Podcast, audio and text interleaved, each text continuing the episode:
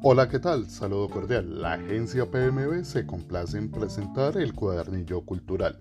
En este espacio se hablará de cine, televisión, teatro, música, cultura general, mundo digital y otros temas. Bienvenidos todos a escuchar, opinar e interactuar.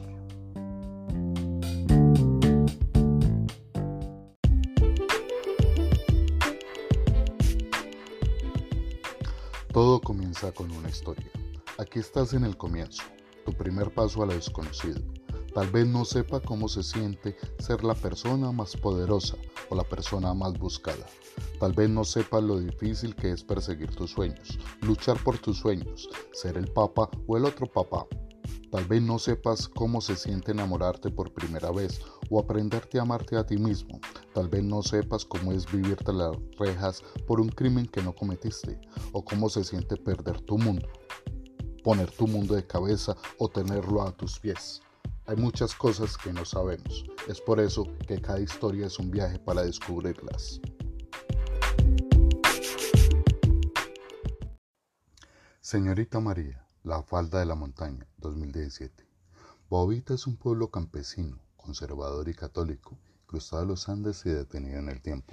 Entre las faldas de sus montañas vive la señorita María Luisa. Tiene 45 años y nació siendo que parecía ser otra vida más sumida en los conflictos de género e identidad, esconde una tenebrosa historia familiar, abocada con odio desde sus más profundas raíces, cuyo chivo expiatorio es la señorita, desde antes de pisar este mundo.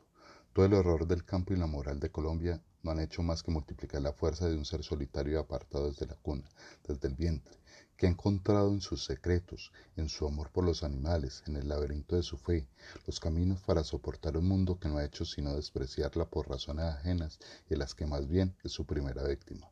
Pero la señorita fuerte como una espiga de trigo, a la que los terremotos no le hacen ni cosquillas, y aunque conoce todas las tristezas, no hay una tan vigorosa como para agotar sus lágrimas.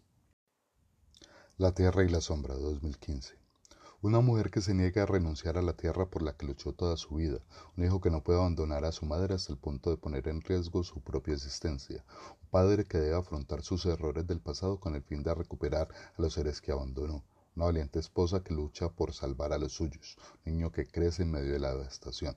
Partiendo del microcosmos constituido por esta familia, una pequeña casa y un árbol rodeados por un absorbente cultivo de caña de azúcar, la película nos muestra los últimos días de estos personajes que intentan reparar los frágiles lazos que los unen ante su inminente desaparición provocada por el poder avallazador del progreso. Y se desprende una historia cruel pero esa mente poblada de metáforas y alegorías sobre la cultura, la fatalidad del progreso y el olvido, la fragilidad de la memoria y la inevitabilidad de la ruptura familiar y la soledad que ésta provoca. El abrazo de la serpiente, 2015.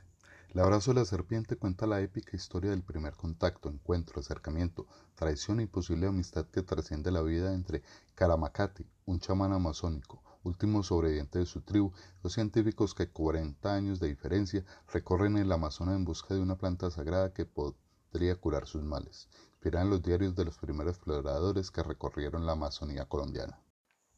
Manos Sucias 2014. Tres hombres que se embarcan en un viaje por las aguas oscuras y turbias del Pacífico, que conducen una lancha arrastrando bajo el agua un narcotorpedo lleno de 100 kilogramos de cocaína. Simulando ser pescadores y como única guía, siguen unas coordenadas misteriosas que los llevarán a un viaje inesperado. Dispuesto a arriesgarlo todo por la oportunidad de una vida mejor, Mano Sucia no muestra la vida, poco pacífica, el escalafón más bajo de la cadena del tráfico internacional de drogas. Satanás, 2007. Inspirada en hechos reales y basado en la novela bestseller de Mario Mendoza, este drama conmovedor la pasión, la violencia y los secretos colisionan cuando sus tres personajes ponen a prueba sus sueños y temores.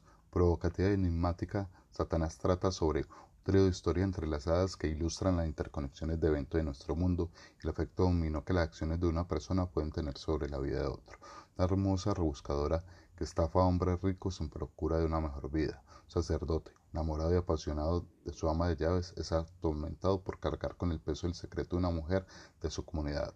Profesor, veterano de guerra, resentido con la vida y las circunstancias, quien, de la mano de uno de sus estudiantes, anhela salir del tedio de su vida pero pueden ellos sostener la presión de ser tentados por una prueba de sus más profundos deseos. acciones tendrán consecuencias devastadoras. poderosa y gráfica de inicio a final, Satanás es un fascinante estudio de causa y efecto, el cual aborda temas como el amor, el sexo, el dinero, el poder y la venganza. Por sobre todo, la película ofrece un entendimiento sobre las manifestaciones destructivas que amenazan a partir del conflicto interno y la dualidad del hombre. La película es un corte amargo de la vida, pero se mantiene en la mente del espectador, generando un diálogo interno. En la tormenta, escrita y dirigida por Fernando Vallejo, años antes de que iniciara su carrera literaria, narra las vicisitudes de una familia rural en el periodo conocido como la violencia, pero entonces de campesinos hasta militantes de los partidos conservadores y liberales.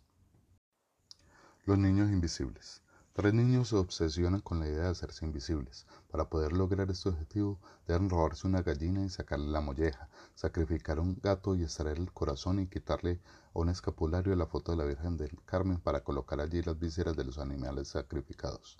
Medianoche, un día de luna llena en un cementerio, el escogido para este experimento deberá ponerse el escapulario, y así, con la ayuda de las fuerzas de oscuridad, logrará hacerse invisible. La Virgen de los Sicarios. 2000. Un escritor francés homosexual regresa a Medellín, Colombia, tras varios años de ausencia y encuentra amor y violencia. La novela narra el amor de un hombre maduro, joven sicario colombiano, y sus visitas a la iglesia de la región.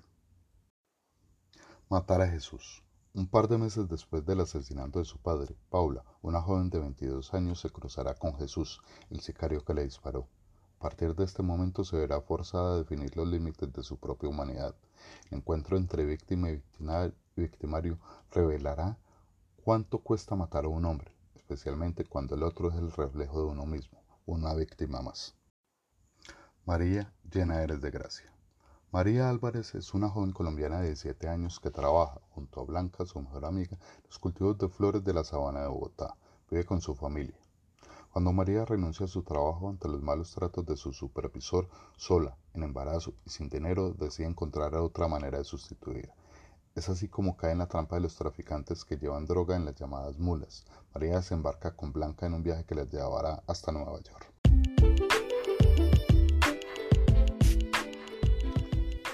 Y así, casi sin darnos cuenta, hemos llegado al final de este episodio. Es hora de pasar la hoja. Más tarde nos encontraremos en este cuadernillo cultural.